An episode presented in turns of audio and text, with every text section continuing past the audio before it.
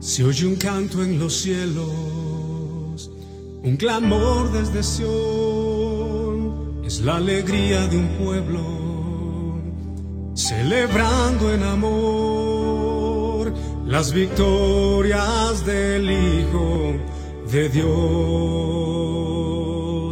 las victorias del Hijo.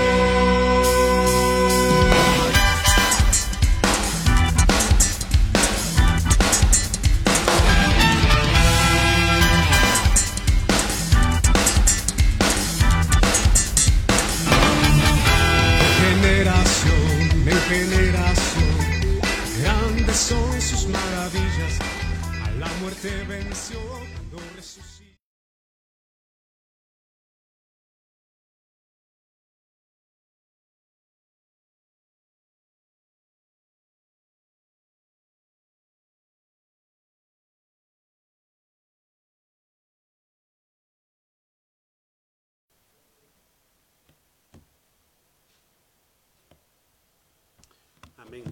Bendiga, hermanos. Es una bendición poder estar con ustedes esta preciosa noche de discipulado. Le damos gracias al Señor porque nos permite estar acá. En el nombre poderoso de Cristo Jesús, antes de iniciar, pues vamos a, vamos a orar. Padre, en el nombre de Jesús te damos gracias esta maravillosa noche por tu misericordia, por tu bondad, Señor, porque sabemos que eh, gracias a tu fidelidad estamos aquí. Señor, gracias a tu gran amor, tu paciencia, tu tolerancia para con nosotros, Señor, nos permite estar de pie. Nos has guardado, Señor, en el transcurrir del tiempo, has guardado nuestras vidas, Señor, durante la noche. Y te damos gracias en este precioso momento. Venimos a poner nuestras vidas delante de ti, a poner nuestra voluntad, nuestra mente y nuestro corazón, Padre bendito, a manera de que puedas hablarnos. Circuncida nuestros oídos, Permítenos, Señor, eh, abrir nuestros oídos a tu palabra, poder escuchar inteligentemente lo que tú quieres decirnos esta preciosa noche. Que tu Espíritu Santo tome el control, Señor, de mi boca, de mi mente, de mi corazón, a manera de que no sea pensamiento humano palabras carnales, Señor, en el nombre de Jesús, sino que sea tu palabra, el Espíritu de tu palabra y que seas tú hablándole a tus hijos, Señor de una manera, Padre, de, tal manera que puedan ser levantados, Señor, restaurados, liberados, aquellos, Señor, que necesitan escuchar esta palabra. Glorifícate en cada vida, en cada mente y en cada corazón, en el nombre de Jesús. Bendigo este lugar, este ambiente y la atmósfera en la cual estamos y vengo declarando libertad, vengo declarando bendición y desatando bendición en el nombre poderoso de Jesús sobre tu palabra y sobre la vida de aquellos que vayan a recibir este mensaje. En el nombre poderoso de Cristo Jesús. Amén. Amén y amén. Bendiciones entonces mis amados hermanos. Es, una, es un gozo poder estar acá con ustedes una vez más. Quisiera pues continuar con el tema que iniciamos el día domingo, ¿verdad? En relación a que el Señor pues nos sacó de tinieblas a su luz resplandeciente. En este sentido pues quiero leerles eh, lo que el libro de Efesios capítulo 5 versículo 8 dice. Porque antes, dice acá la palabra del Señor, ustedes eran tinieblas. Esta es una situación bastante especial, amados hermanos, porque habla pues obviamente de un, de un pasado que no tendría por qué estar afectándonos el día de hoy. Pero ahora dice, son luz en el Señor, anden como hijos de luz. Uh, acá nosotros logramos ver una palabra, mis amados hermanos, que pues viene a confrontarnos a todos nosotros. Pues sabemos perfectamente bien que eh, en determinado momento nosotros actuábamos, pensábamos, vestíamos, procedíamos, hablábamos, utilizábamos nuestros miembros eh, a manera de, de, de, de, pues ser herramientas del pecado, de iniquidad, de maldad, y pues obviamente era porque vivíamos en tinieblas. El Señor eh, cuando, cuando sacó a su pueblo de Egipto, siempre lo hemos platicado y hemos sido enseñados al respecto, eh, tuvo que cambiar en ellos eh, una cultura bastante impregnada en su alma, en su mente, en su corazón, costumbres bien enraizadas, no solamente las costumbres, sino también diferentes, eh, o mejor dicho, la religión que profesaban en Egipto. Eh, mucho pueblo de Dios la había adquirido, eh, quizá no por imposición o quizá sí por imposición, no lo sé. Sin embargo, Dios tuvo que hacer en ellos a través de, un cambio de generación, porque la generación primera que salió de Egipto le costó admitir, creer, adaptarse a, esa costumbre celestial, a esa costumbre del reino de los cielos, y no quería despojarse del corazón, o mejor, dicho, no quería sacar de su corazón a Egipto. Entonces vino el Señor y permitió que estuvieran durante 40 años, que básicamente se constituye una generación, para que esta generación que había sido adoctrinada, que había sido amoldada, amados hermanos, amados hermanos, a esa forma de vivir de Egipto, que sabemos perfectamente bien Egipto es figura del mundo el día de hoy, y que por lo tanto estaban sumidos en una, en una, en una densa tiniebla, en una esclavitud, amado hermano, que los había cegado por completo. Y lo vemos cuando Moisés fue y les habló palabra del Señor, eh, amado hermano, y no le escucharon por la opresión del, del, trabajo que ellos tenían, de los capataces que estaban sobre ellos. Su alma estaba totalmente sumida en esa, en esa densa tiniebla. Por lo mismo, mis amados hermanos, como lo hemos dicho en, en repetidas ocasiones, aunque ellos hayan clamado durante más de 400 años por un libertador o porque el Señor los liberara de la esclavitud, fue impresionante ver fue impresionante saber, amado hermano, que ya estando ellos en medio de esa libertad, de esa luz, de ese gozo, de jubileo que el Señor les había permitido vivir al salir de Egipto, ellos seguían en su alma, en su mente y en su corazón sumidos en esas tinieblas, sumidos en esa esclavitud. Y, es, y es por eso le digo, es impresionante. Siendo libres, eran esclavos. Y ese es un tipo de tinieblas que el Señor anhela y, desea cancelar en nuestras vidas. Entonces aquí habla, el Señor dice, porque ustedes antes eran tinieblas. Por lo tanto, el Señor dice, si ustedes ahora son luz, entonces deberían o andar como hijos de luz. Acá la palabra de Dios eh, en la versión ENB eh, dice, porque una vez fueron oscuridad, pero ahora están en la luz. Y esto es esto es impresionante porque fíjense ustedes de que eh, ignorante, de manera ignorante, nosotros, bueno, yo me sumergía a cuestiones que, que obviamente eran parte de las tinieblas. Por ejemplo, me llamaba mucho la atención a mí dibujar. Yo dibujaba muy bien, pero no, no imaginándome y dibujando, hermano, sino yo tenía, por ejemplo, una, una, estampita de algún dibujo y a mí me gustaba dibujarlo, copiarlo, pues, y dibujarlo y hacerlo en grande. Y me recuerdo que había un dibujo animado de un demonio, hermano, que me gustaba mucho, me llamaba mucho la atención, me llamaba mucho la atención esa caricatura de los caballeros del zodíaco, ¿verdad? Que pues obviamente era una situación satánica. Era una, era una caricatura, hermano, que le fascinaba a la niñez de mis tiempos y era muy sangrienta. Esa es, una caricatura muy sangrienta y pues obviamente usted sabe de que eso refiere a los eh, símbolos del zodíaco, ¿verdad? Entonces me gustaba mucho también dibujar a esos, a esos eh, personajes de esa caricatura. Después más adelante surgió la caricatura de Dragon Ball Z, ¿verdad? Donde también me gustó. Todavía logré ver el principio de esa caricatura. Increíblemente había un personaje, un luchador que se llamaba Satán, y, uno, estaba metido en esas tinieblas, uno estaba sumergido en esas tinieblas. Pero esos dibujos yo los pintaba, yo los coloreaba y me gustaba ponerlos en la pared de mi cuarto y ahí los mantenía, amado hermano. Pero en este sentido dice Señor, porque una vez ustedes fueron obscuridad. Y como yo le comenté hace un ratito, hacíamos o, llevábamos a cabo actos que eran puramente de, la, eh, eh, puramente de origen obscuro y de las tinieblas.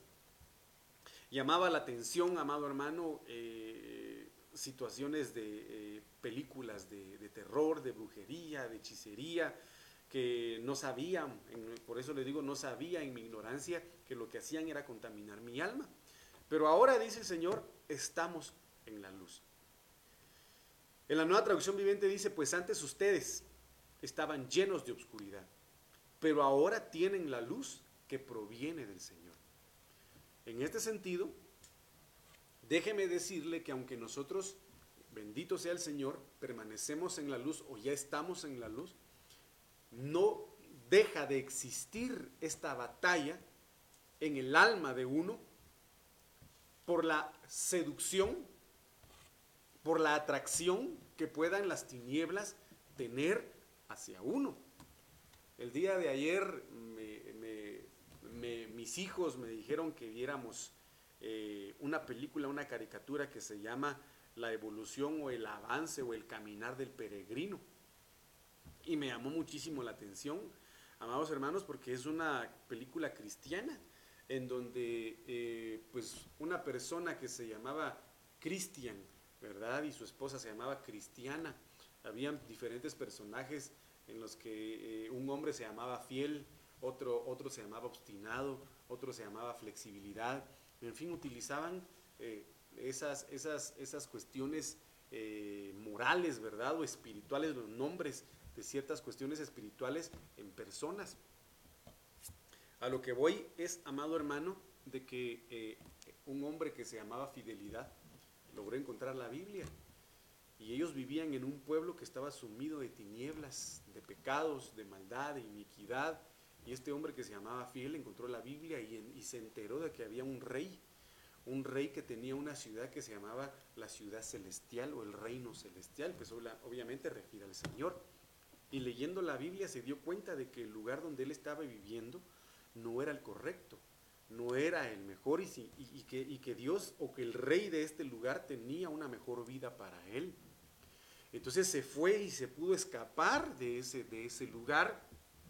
Y el rey de ese lugar que yo le comento, pues era Satanás. Ahí sí lo, lo muestran tal y como es Satanás, ¿verdad?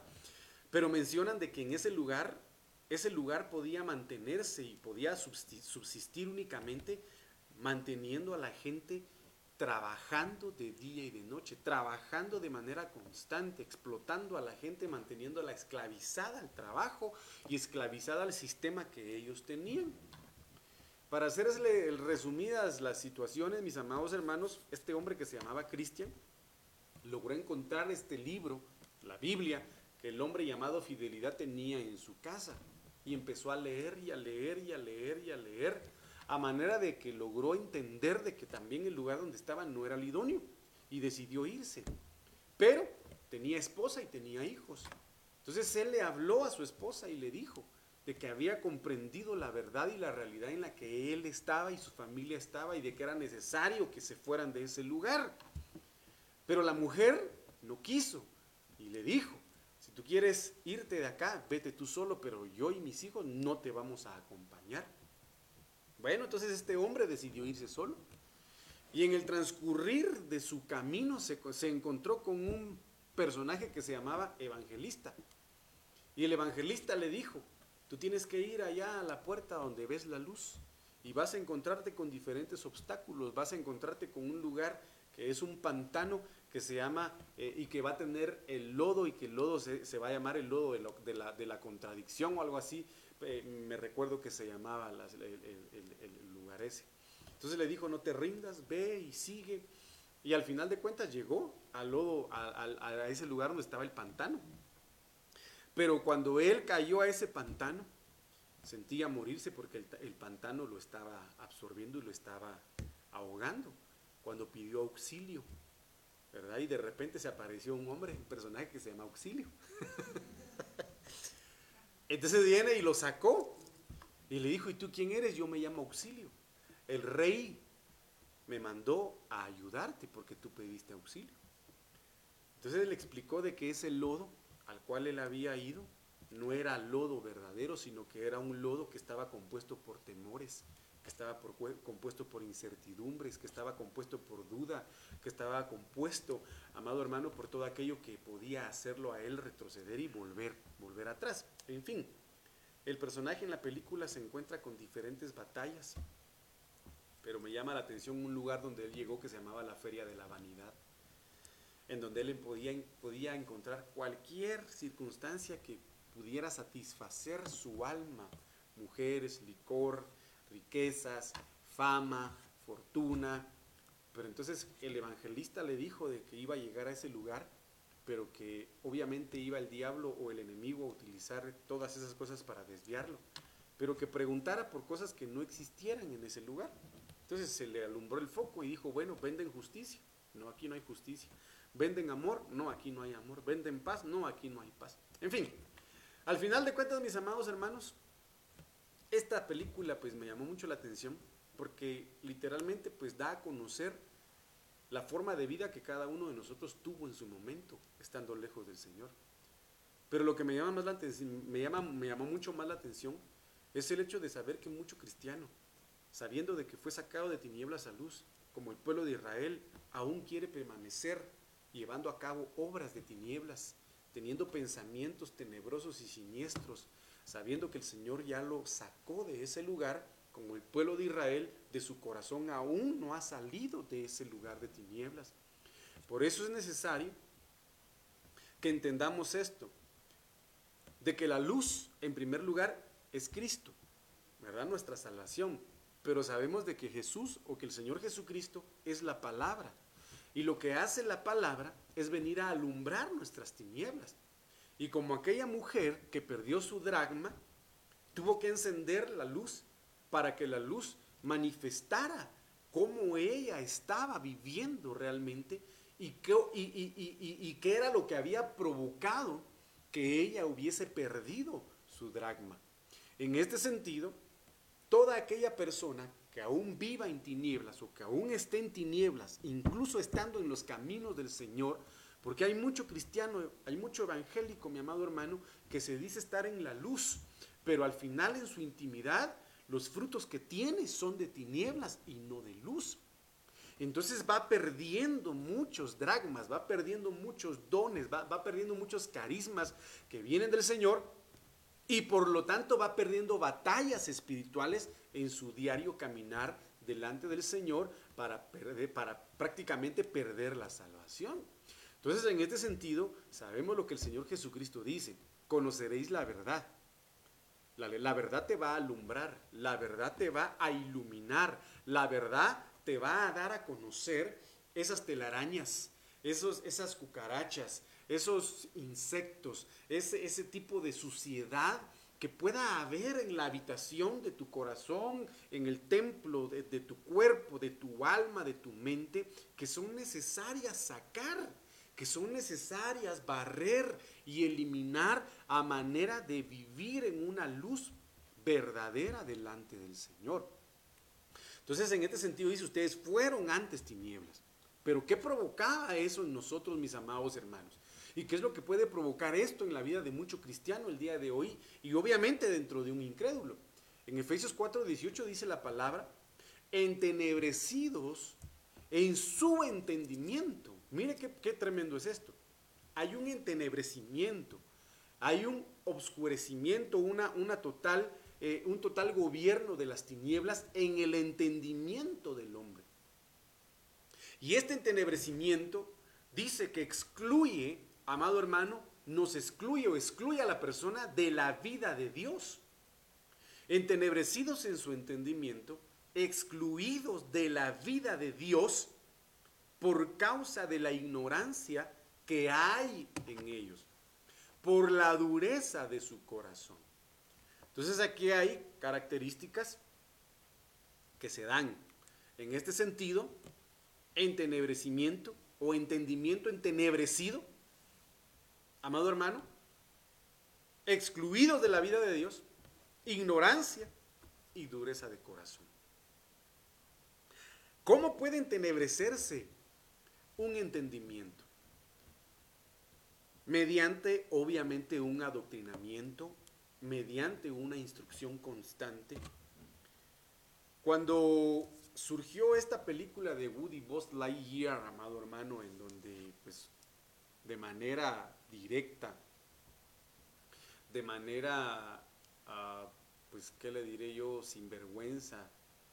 Están ya tratando de que los niños asimilen inconscientemente la normalidad de, de, los, de las relaciones de un mismo sexo, amados hermanos, surgió el comentario de un cantante muy famoso de los años 90, mis amados hermanos, que cantaba Living la vida loca, ¿verdad? Eh, que cantó la Copa de la Vida en un mundial. Usted sabrá quién es, si sabe más o menos, ¿verdad? Pero él decía, si creen, si creen que por poner a sus hijos a ver la película de, de Woody Buzz Lightyear y creen que por verla se van a volver homosexuales o lesbianas, entonces pongan a sus hijos a ver videos de Albert Einstein para ver si se vuelven inteligentes. Dice él, ah, no sé si vieron ese, esa, esa situación, ¿no la vieron? Entonces, es impresionante cómo el enemigo trata de tergiversar estas circunstancias a manera de confundir a la gente. Él piensa de que obviamente la inteligencia se puede adquirir a través de ver un video. Y lo único que hace un video, obviamente, es aumentar nuestro saber, ¿verdad? Sin embargo, recordemos de que una cosa es la inteligencia y otra cosa es una actitud o una, o una forma de ser que pueda adquirir una persona mediante la influencia de los demás. Esa es otra situación impresionante que se debe entender. Vemos hoy por hoy cómo el enemigo está levantando a íconos, cómo está levantando a figuras muy famosas con un entendimiento entenebrecido, amado hermano, para que las generaciones o las personas que los ven queden excluidas de una relación con Dios, porque tener una vida con Dios es prácticamente tener una relación con Dios. Y aquellos que tienen su mente entenebrecida están excluidos de la relación con Dios, de una vida con Dios. Y es lo que hoy por hoy el enemigo está empeñado en hacer, que la nueva generación, esta nueva generación que está levantándose el día de hoy, mediante un adoctrinamiento impresionante y masivo, mis amados hermanos, puedan ser excluidos de una relación con Dios. Por eso vemos el ejemplo de Enoch, por eso vemos el ejemplo de Elías. Impresionantes escenarios espirituales en los cuales ellos vivían influencias de potestades demoníacas y satánicas, amado hermano, que, que estaban esforzándose por apartarlos de una relación y de una vida con Dios. Enoch vivió en una generación en la cual había una contaminación impresionante. Una contaminación impresionante, mis amados hermanos, donde había una relación entre ángeles caídos, entre seres humanos. Entonces, vemos que la Biblia establece y dice, y, Enoch decidió, decidió caminar con Dios, decidió complacer a Dios. En medio de esa generación perdida, llena de un entendimiento entenebrecido, excluidos de una relación con Dios, que vivían en ignorancia porque su corazón estaba endurecido a causa del pecado, uno, uno durante esa generación fue arrebatado por el Señor. No se asusten, así hace siempre esa pantalla. Pero miren pues lo que yo les quiero decir. De que se puede agradar a Dios, de que se puede ser luz en medio de una generación de tinieblas, de que se puede tener un entendimiento, amado hermano, eh, instruido por la palabra, mediante una relación constante con Dios, con Dios. Amado hermano, llenos del Espíritu Santo se puede, porque ellos lo hicieron. ¿Había Espíritu Santo cuando Enoch fue arrebatado? No. No había un, eh, eh, amado hermano, una, una llenura del Espíritu Santo como la vivimos hoy. Ciertamente el Espíritu de Dios estaba sobre ellos, pero no en ellos. Sin embargo, mi amado hermano, solo la gracia de Dios y la voluntad del hombre, en este caso de Enoch, de agradar a Dios en medio de esa generación entenebrecida, propició que la vida de Enoch se vinculara a la vida del Señor y se hicieran uno solo. Y el Señor se lo llevara. No soportó el Señor que Enoch se perdiera o que fuera cambiada su manera de vivir y, decidió llevárselo. Vemos igual, de igual manera a Elías.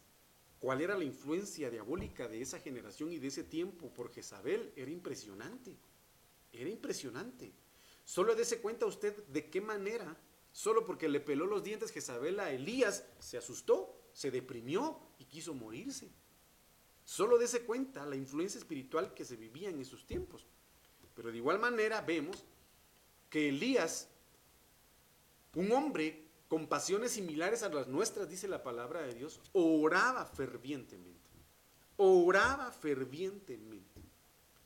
Y vemos de que en medio de esa generación entenebrecida también decidió agradar a Dios y el Señor se lo llevó.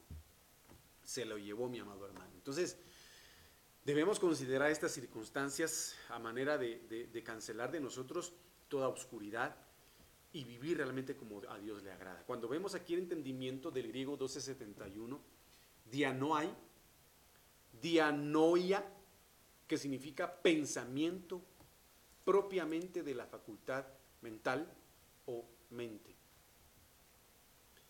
Tendríamos que hacernos la pregunta, mis amados hermanos, como yo lo dije en determinado momento, uh, de los no sé cuántos miles de pensamientos, creo que 65 mil pensamientos tenemos nosotros al día. ¿Cuántos pensamientos o cuántas ideas que surgen en nuestra mente son agradables a Dios? ¿Cuántas? ¿Y cuántas no? Si lo ponemos nosotros desde, desde, desde el punto de vista porcentual, ¿qué porcentaje de nuestros pensamientos son pensamientos de luz? ¿Y qué pensamientos de los que surgen en nuestra mente son pensamientos de tinieblas. ¿Cuántos? Pues cada quien lo podrá saber y cada quien deberá sopesar su mente porque la mente está ligada al corazón y, por, y, por, y, por, y por lógica al alma, ¿verdad? Entonces, en este sentido es, amado hermano, que esta generación estaba entenebrecida. O sea, esta generación de hoy está, está entenebrecida. Cuando hablamos de entenebrecido del griego 4654, scotizo significa oscurecer, significa sombra y significa tiniebla. Recordemos que la palabra de Dios establece y dice de que los últimos tiempos serán como los tiempos de Sodoma y Gomorra, ¿verdad? Como los tiempos de Sodoma y Gomorra, como los tiempos de Noé. Tiempos en donde una generación está totalmente entenebrecida en su entendimiento en sus pensamientos. Porque ¿quién no tiene internet hoy, hermano? ¿Quién no tiene internet? Em, había una, una, película, una serie que me llamó mucho la atención, porque se llamaba Defendiendo a, Defendiendo a Benjamín, creo que se llamaba la, la, serie, en donde, amado hermano, al hijo de unos, de unos señores, lo acusan del asesinato de otro niño. Entonces fue el FBI, fue la policía y fue a incautar, hermano, todas las pertenencias del joven a la casa de sus padres. Y dentro de todas esas estaba su computadora. Pero me llamaba mucho la atención el hecho de que eh, pues el niño parecía normal. Pues yo, se lo comento, ¿verdad? Y en el nombre de Jesús, para los que estén escuchando y los que puedan escuchar este mensaje, está desautorizado para indagar en esas circunstancias, ¿verdad? Pero el niño se metía a una página de pornografía, pero no era una página de pornografía como la que usted y yo, pues nosotros imaginamos, sino era una pornografía de, de violencia, donde a la gente la, la cortaban, pues solo con eso le digo todo, ese tipo de pornografía violenta miraba el muchacho.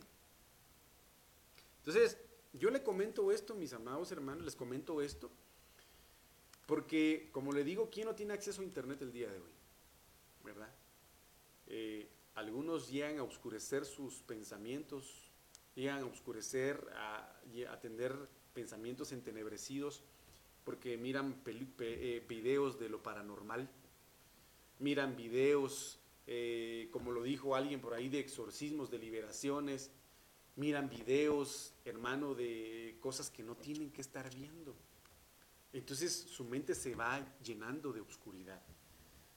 Pero aquí hay una influencia de la cual pues tenemos que conocer y dice 2 Corintios 4:4, en los cuales dice acá,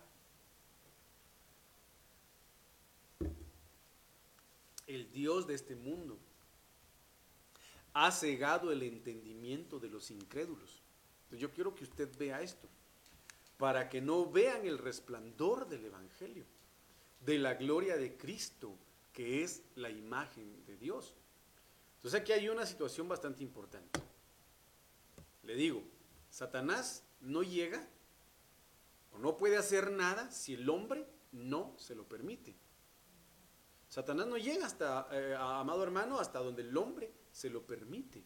Si el hombre le autoriza, él hace y deshace. Si el, si, si, el hombre, como la palabra de Dios dice, resistid al diablo, y él huirá de vosotros, resistidlo, resistidlo. Pero si el hombre, eh, amado hermano, en lugar de resistir, desiste, ¿verdad? Y es flexible, pues el enemigo viene y ataca, destruye, daña, mata, roba. Entonces aquí viene y dice que el Dios de este mundo ha cegado el entendimiento, ha entenebrecido el entendimiento, pero ¿de quiénes? ¿De quiénes? ¿De quiénes, hermano? De los incrédulos, de los incrédulos. ¿Quién es un incrédulo? Es un infiel, es alguien que no, que no tiene confianza en Dios, es alguien que duda, es alguien que titubea, es alguien que está en el impasse, bueno, sí, no, le creo, no le creo, amado hermano, se duerme en el culto eh, y después despierta y resulta gritando gol, en medio del culto. Entonces, mire pues, lamentablemente la influencia de este entenebrecimiento de parte del Dios de este mundo se manifiesta o tiene influencia o alcance en aquellos que tienen niveles de incredulidad niveles de incredulidad. Entonces, para que nosotros no seamos alcanzados por estas tinieblas, por esta oscuridad, por este entenebrecimiento, debemos cancelar toda incredulidad en nuestro corazón. Y la incredulidad del enemigo la ataca de muchas maneras, mis amados hermanos. La ataca de muchas maneras, no solamente de una. Puede atacar la incredulidad del enemigo a través de lo que alguien pueda decir, pueda hacer, amado hermano, puede atacar la incredulidad en medio de las adversidades. Puede atacar la incredulidad, mis amados hermanos, eh, cuando la persona pone la mirada en el hombre. Puede atacar la incredulidad de muchas maneras, de diferentes maneras. Entonces tenemos que pedirle al Señor que cancele de nosotros toda incredulidad, a manera de que la gloria de Dios, el resplandor del Evangelio, sea revelado a nuestras vidas, sea manifiesto a nuestras vidas. La incredulidad puede ser atacada, mi amado hermano, mediante la autosuficiencia, mediante la idea que el enemigo pone en los cristianos en decir, no, yo, lo que está predicando él, yo ya lo sé. Es un nivel de incredulidad porque no recibe la palabra que está eh, siendo impartida. Entonces, en este sentido, tenemos que tener cuidado de no eh, darle lugar a la incredulidad. Mire, pues, Mateo 4, 8 y 9 dice, otra vez el diablo lo llevó al monte muy alto y le mostró todos los reinos del mundo y la gloria de ellos. Y le dijo, todo esto te daré si postrándote me adoras. Muchos, de manera inconsciente, tienen entenebrecido su entendimiento, viven cierta ceguera espiritual pensando, oiga, pensando que la bendición de Dios pueda estar en ellos solo porque tienen una abundancia material, solo porque pueden llegar a tener mucho dinero, muchas propiedades, mucho, mucho, mucho, muchas cuestiones de, de esta tierra. Y no siempre es así. Si bien es cierto, Dios permite la prosperidad en la vida del hombre, amado hermano, pero la permite cuando existe cierta madurez en el ser humano para poder administrar lo que Dios le está dando. En el sentido de que la bendición no se convierta en maldición. En el sentido de que las cuestiones materiales o la prosperidad no se convierta en un ídolo. No se convierta, amado hermano, en avaricia. No se convierta, mi amado hermano, en codicia. No se convierta en, una, en un hambre, en una sed de querer tener más y más y más y más y más y más. Entonces, dejan de ver a Dios y ponen su mirada solo en lo material. Su corazón se endurece, se llenan, se llenan de incredulidad, amado hermano, y les cuesta mucho, mucho, mucho, mucho aceptar las verdades que el Evangelio en determinado momento eh, eh, nos manifiesta. Entonces, mire pues, yo quiero que usted vea esto. Marcos 8, 16 al 21 dice, y ellos discutían entre sí que no tenían panes. ¿Dónde estaba puesta la mirada de los discípulos? En lo material, en la abundancia, en la multiplicación de los panes de los peces. Dándose cuenta Jesús les dijo, ¿por qué discutís que no tenéis pan? Miren qué tremendo es esto. ¿Aún no comprendéis ni entendéis? ¿Tenéis el corazón endurecido? Teniendo ojos, ¿no veis? Y teniendo oídos, ¿no oís? ¿No recordáis? Mire, cuando partí los cinco panes entre los cinco mil ¿cuántas estas llenas de pedazos recogisteis? Y ellos le dijeron, doce. Y cuando partí, y cuando partí los siete panes entre los cuatro mil, ¿cuántas canastas llenas de los pedazos recogisteis? Y ellos le dijeron, siete. Y les dijo, ya, aún así no entienden. Mire qué tremendo es esto. Es la pregunta que el Señor nos hace. ¿Por qué te cuesta creerme en medio de la adversidad? Si acaso no he estado yo contigo para sostenerte anteriormente, ¿acaso no he sido yo tu sanador cuando te has enfermado? Y te he levantado del lecho de dolor. ¿Acaso no yo te he consolado en medio de esos, en, medio de esos tormentos que tu alma ha vivido? Cuando me has clamado, cuando me has llamado, ¿acaso no he estado yo contigo? ¿Acaso no lo entiendes? ¿Acaso no lo has visto? ¿Acaso está tu corazón endurecido? ¿No recuerdas los milagros que yo he hecho con anterioridad contigo? Entonces es cuando el hombre empieza a depositar su confianza en lo material y se olvida de los milagros sobrenaturales del Señor en su vida.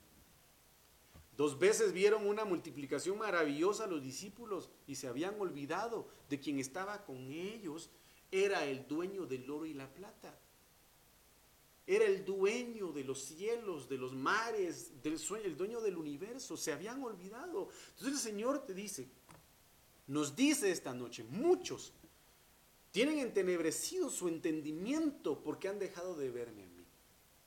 Han dejado de confiar en mí y han depositado su confianza en sus fuerzas, en sus capacidades mentales, en sus recursos económicos o materiales. Y se han olvidado de que mi reino no consiste en comida ni bebida. Y eso es tremendo, porque créame de que cuando una persona no tiene su mirada puesta en el Señor, aunque el sol esté más azul y el, eh, eh, eh, perdón, el cielo esté más azul y el sol brillante y hermoso, todos los días le parecen grises. Todos los días le parecen grises. Porque la luz la luz del Evangelio, la persona de Cristo, no ha sido, no ha sido revelada verdaderamente en su vida. Todos los días los mira frustrados, todos todos los días los mira mal. Entonces ellos tenían un pan tal vez y lo miraban mal. Un gran problema y el Señor Jesucristo les viene y les recuerda quién es Él. Entonces tenemos que cancelar ese endurecimiento de corazón mediante, o, que, es provocado por el entenebrecimiento de la mente. Mire qué tremendo es esto. Marcos 6:52. Porque no habían entendido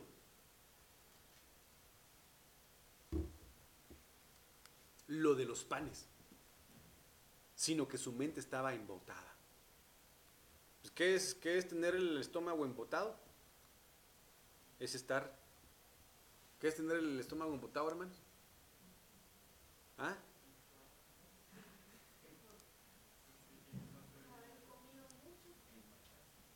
Como, como lo, decimos en el buen chapín, estar empachado, hermano. ¿Verdad? Que se llenó de tanta galguería, hermano, que solo de pensar en Tortrix ya le duele la cabeza. Entonces hay muchos que por tener tanto pensamiento tenebroso, de tinieblas, su mente está totalmente bloqueada. Cuando nosotros vemos la palabra embotada, mis amados hermanos, nos lleva a veces al significado de un retraso mental. Figúrense ustedes o imagínense ustedes. Entonces, ¿qué quiere decir eso? De que lo que quiere el enemigo, lo que quiere el diablo, es provocar en los cristianos un retraso mental en la humanidad. Y si se tiene un retraso mental, pues obviamente no se puede aprender. Obviamente cuando una persona lamentablemente sufre ya de manera literal un retraso mental, es difícil que vaya a la escuela. Es difícil, ¿verdad, Jay? Pedagógicamente hablando. Sí, es muy complicado porque no está como, por así decirlo, con las capacidades suficientes como para hacer la, el aprendizaje como nosotros mismos. Y se tiene problema porque repiten el grado una y otra y otra y otra y otra vez. Entonces, en este sentido, si la palabra embotado nos lleva a la palabra retraso mental, entonces el enemigo lo que quiere son cristianos con un retraso espiritual, un retraso mental espiritual. Que solo estén así. Con el teléfono, puros retrasados mentales, hermano. Puros retrasados mentales.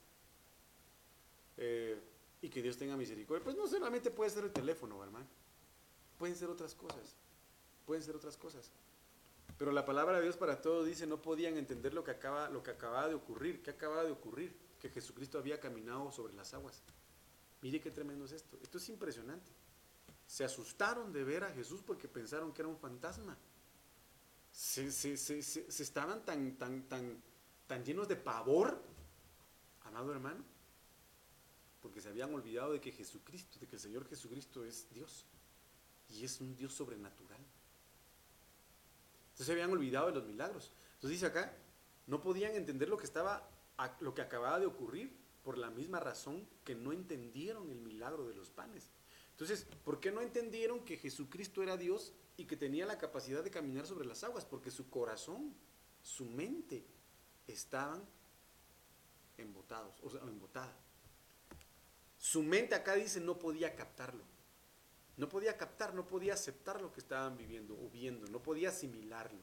La Dios habla hoy dice, porque no habían entendido el milagro de los panes, pues tenían el entendimiento oscurecido. Entonces es impresionante cómo logra contextualizarse este versículo cuando los discípulos no pudieron sanar aquel niño epiléptico.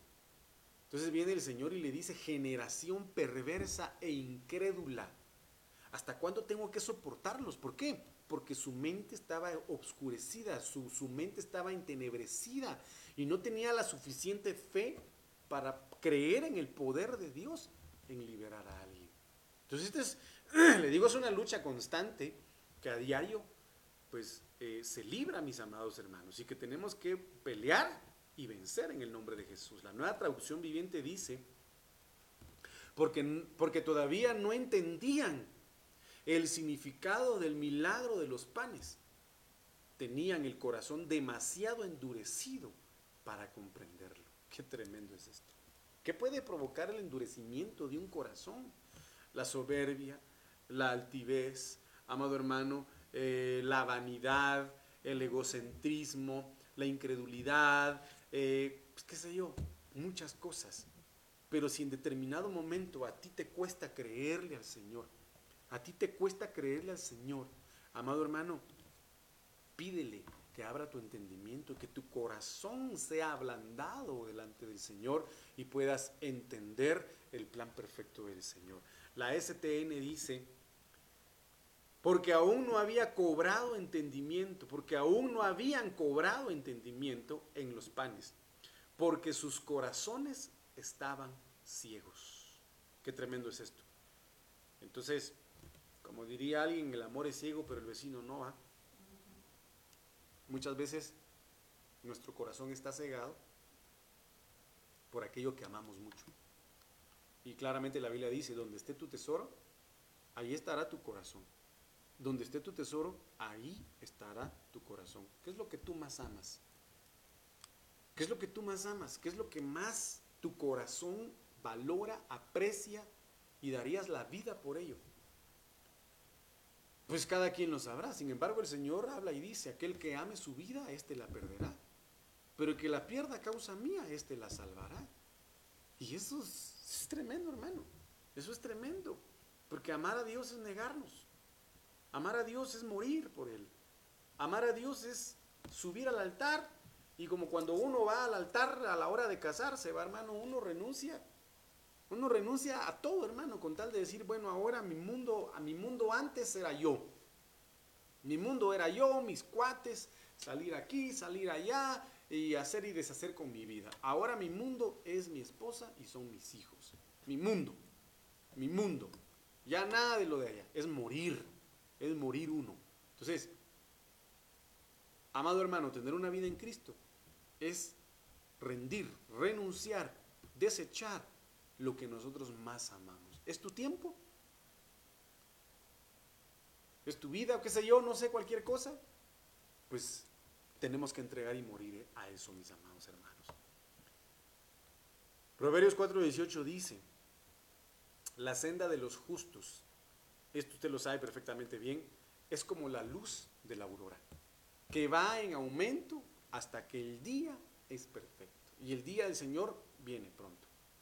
Sin embargo, nosotros tenemos que ir en aumento. Y aumento del hebreo 2.15, or, el mismo significado de luz.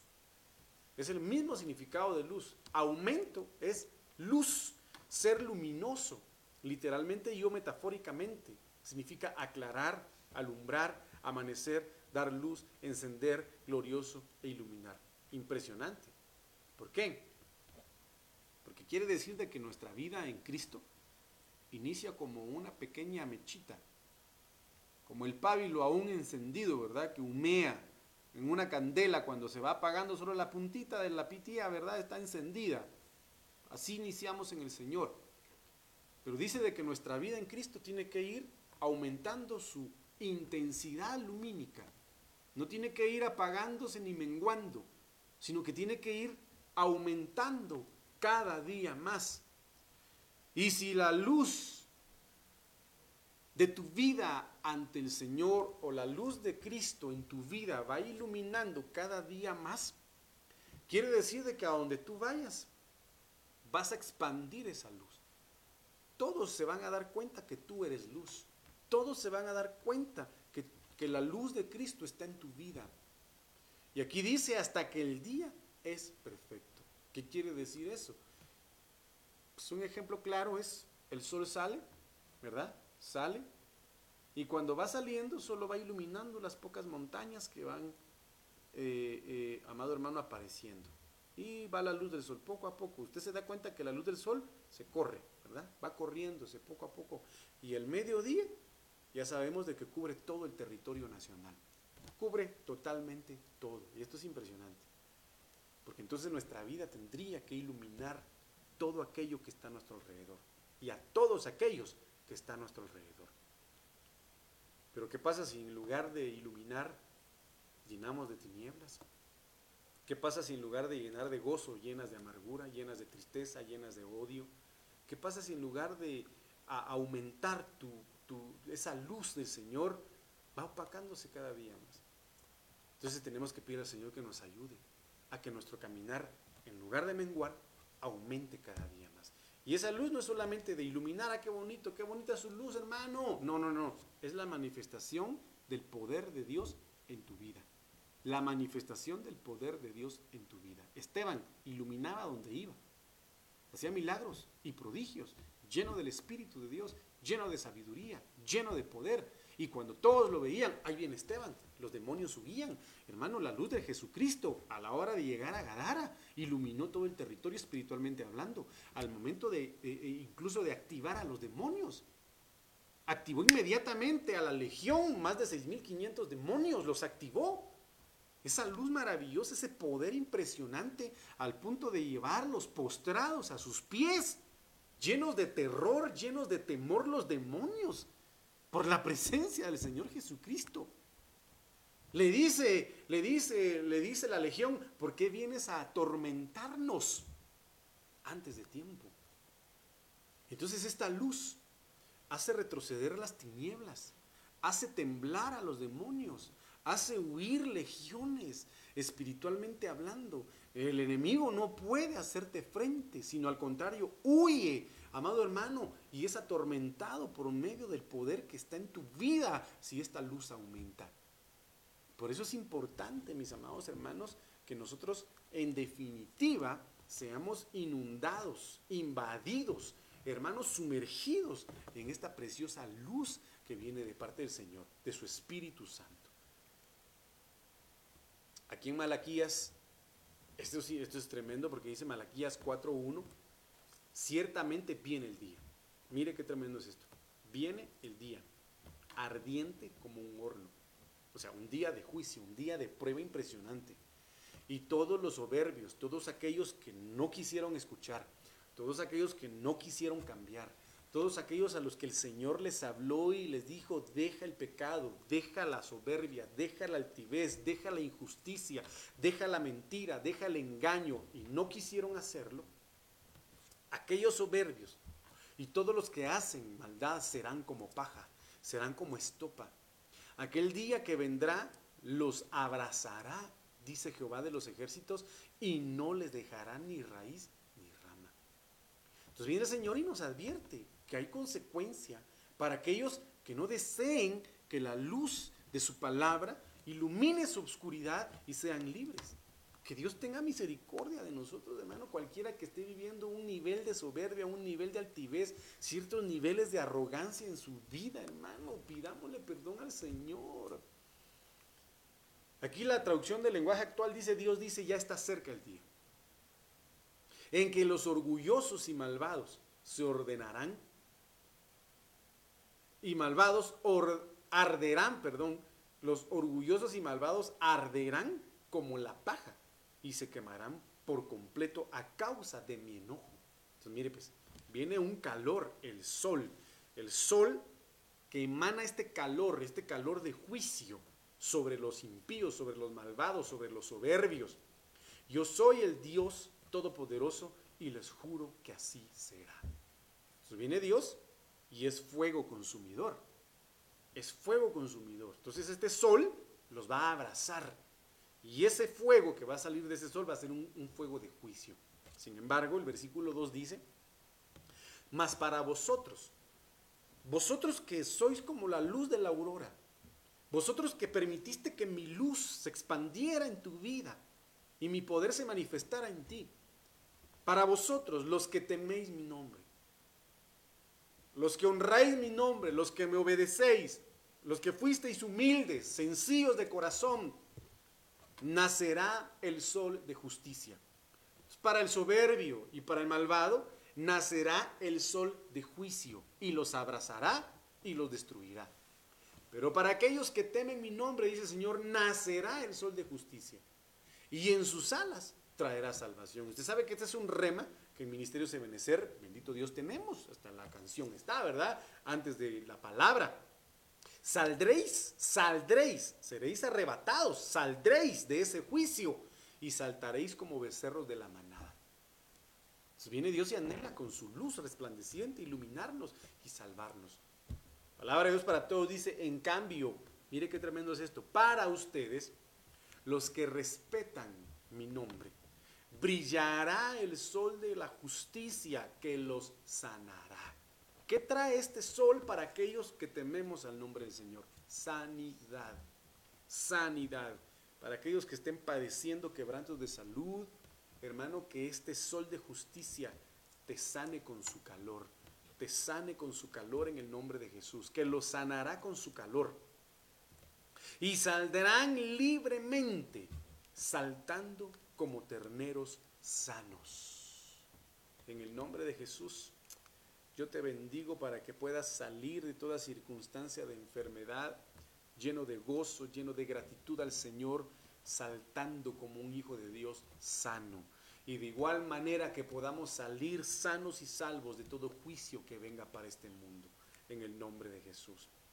La Biblia textual actualizada dice, mas para vosotros los que teméis mi santo nombre, nacerá el sol de justicia, debajo de cuyas alas o rayos está la salvación. Y vosotros saldréis fuera, saltando alegres como novillos de la manada. Entonces, amados hermanos, nos conviene quitar la soberbia, nos conviene cancelar pensamientos entenebrecidos, incredulidades, dureza de corazón, a manera de que la luz del Señor pueda iluminar nuestra vida. Mire qué precioso es esto. En Salmo 97, 11 dice el Señor, luz se ha sembrado para el justo. Te digo una cosa, mi hermano, luz se ha sembrado para ti. La luz que viene de ese sol de justicia ha sido hecha para ti. Y la alegría, y alegría para los rectos de corazón. Qué precioso es esto, hermano. Luz se ha sembrado para el justo. Y díganle al justo que le va a ir bien. Yo te bendigo declarando que la luz es sembrada para ti y para ti que eres justo, justificado mediante la sangre del cordero, te digo, te va a ir bien. Y alegría para los rectos de corazón. Entonces, mire qué precioso es esto, hermano. Sabemos de que donde hay luz, no hay pierde, nadie se pierde. Entonces, mire lo que dice acá en el libro de los Salmos 18, 28. Tú enciendes mi lámpara, oh Señor, mi Dios, que alumbra mis. Tremendo es esto, hermano. Que alumbra mi camino en medio de mis pruebas, que alumbra mi camino en medio de la oscuridad. Porque David lo dijo, aunque pase por el valle de sombra, sombra y de muerte, tú estás conmigo. ¿Cómo? Alumbrando mis tinieblas. Me estás alumbrando, estoy pasando un proceso duro, estoy pasando una prueba difícil, estoy pasando una circunstancia muy adversa. Sin embargo, en medio de esa tiniebla, tú alumbras mi camino. Tú eres mi luz, tú eres mi salvación, tú eres esa antorcha que enciende, que enciendes en las, las tinieblas y alumbras mis tinieblas. Mire qué precioso es esto. Tú enciendes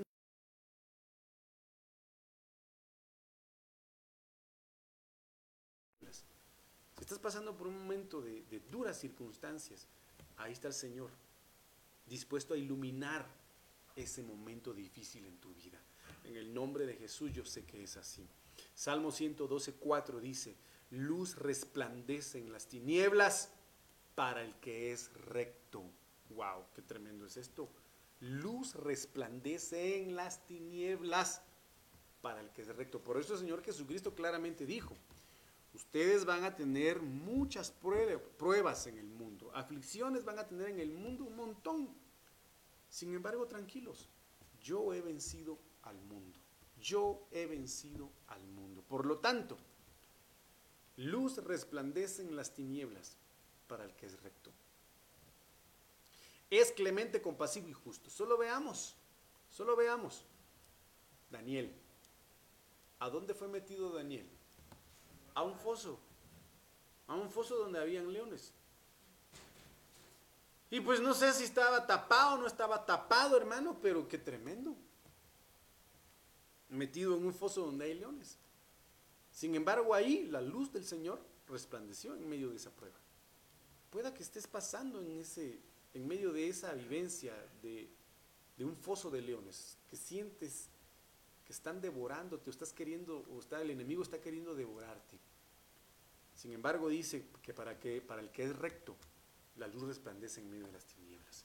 Entonces, amado hermano, que el Señor resplandezca en tu vida, que el Señor resplandezca en tu vida en el nombre de Jesús. Job 28, 22 dice, decidirás una cosa. Mire qué precioso es esto contextualizado o concatenado con lo que le acabo de leer acá en Salmo 112, 4. La luz resplandece en las tinieblas para, los que, para el que es recto. Dice acá en Job 22, 28, decidirás una cosa y se te cumplirá. Y en tus caminos resplandecerá la luz. Qué preciosa palabra es esta, hermano. Que toda decisión que tomes, obviamente guiada por el Señor, aprobada por el Señor, hermano, se te cumpla. Se te cumpla en el nombre poderoso de Cristo Jesús. Y que en tu camino resplandezca la luz del Señor.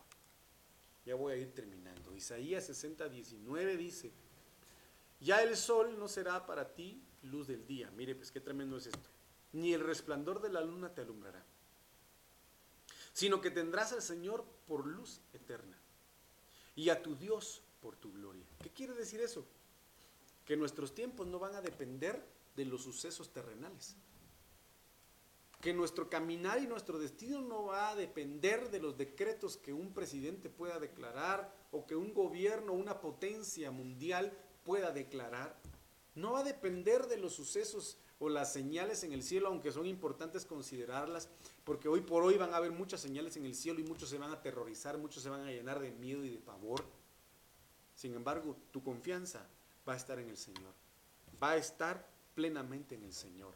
Y te bendigo para que tu fe sea fortalecida en ese sentido, amado hermano, y que el sol no te queme de día y que la, la luna no te afecte de noche, en el nombre poderoso de Cristo Jesús. Tendrás al Señor por luz eterna y a tu Dios por tu gloria, que al final sabemos de que luz, o mejor dicho, gloria es uno de los significados de luz. Bueno, entonces termino con esto. Dice Mateo 5, 14, 15 y 16, ustedes son la luz del mundo. Hermano, tú has sido llamado para hacer luz.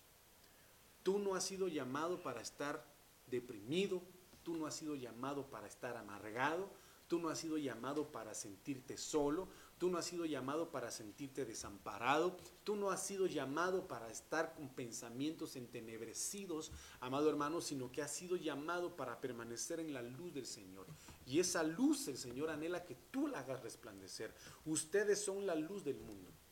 Una ciudad situada sobre un monte no se puede ocultar. Si se enciende una lámpara y se pone debajo de una vasija, sino sobre el candelero y alumbra a todos los que están en la casa. Así brille la luz de ustedes delante de los hombres, para que vean las buenas acciones y glorifiquen a su Padre que está en los cielos. En el nombre de Jesús yo te vengo a bendecir para que la luz del Señor sea revelada en tu vida, mi amado hermano. Padre, yo vengo a bendecir a tus hijos. Vengo a bendecir a aquellos que escucharon este mensaje. Vengo a bendecir a mis hermanos que están en este lugar en el nombre de Jesús. Y te pido que toda tiniebla una vez más sea disipada, Señor. Que todo pensamiento y toda mente entenebrecida, embotada, Señor, todo corazón endurecido, sea hoy en el nombre de Jesús cambiado y transformado por medio de tu palabra, por medio de tu amor, por medio de tu Espíritu Santo, Señor, en el nombre de Jesús. Toda contaminación de mente, de alma y de corazón por medio de las tinieblas de este mundo sea cancelada en el nombre poderoso de Cristo Jesús. Y que la verdad, que Cristo nos haga libres verdaderamente en el nombre poderoso de Cristo Jesús, gracias te doy por este precioso momento, Padre. En el nombre de Jesús. Amén. Dios les bendiga, mis amados hermanos. El día de mañana pues tenemos servicio presencial eh, a las 7 de la noche. Es bienvenido si usted desea venir. Así que en el nombre de Jesús nos vemos mañana. Dios les bendiga.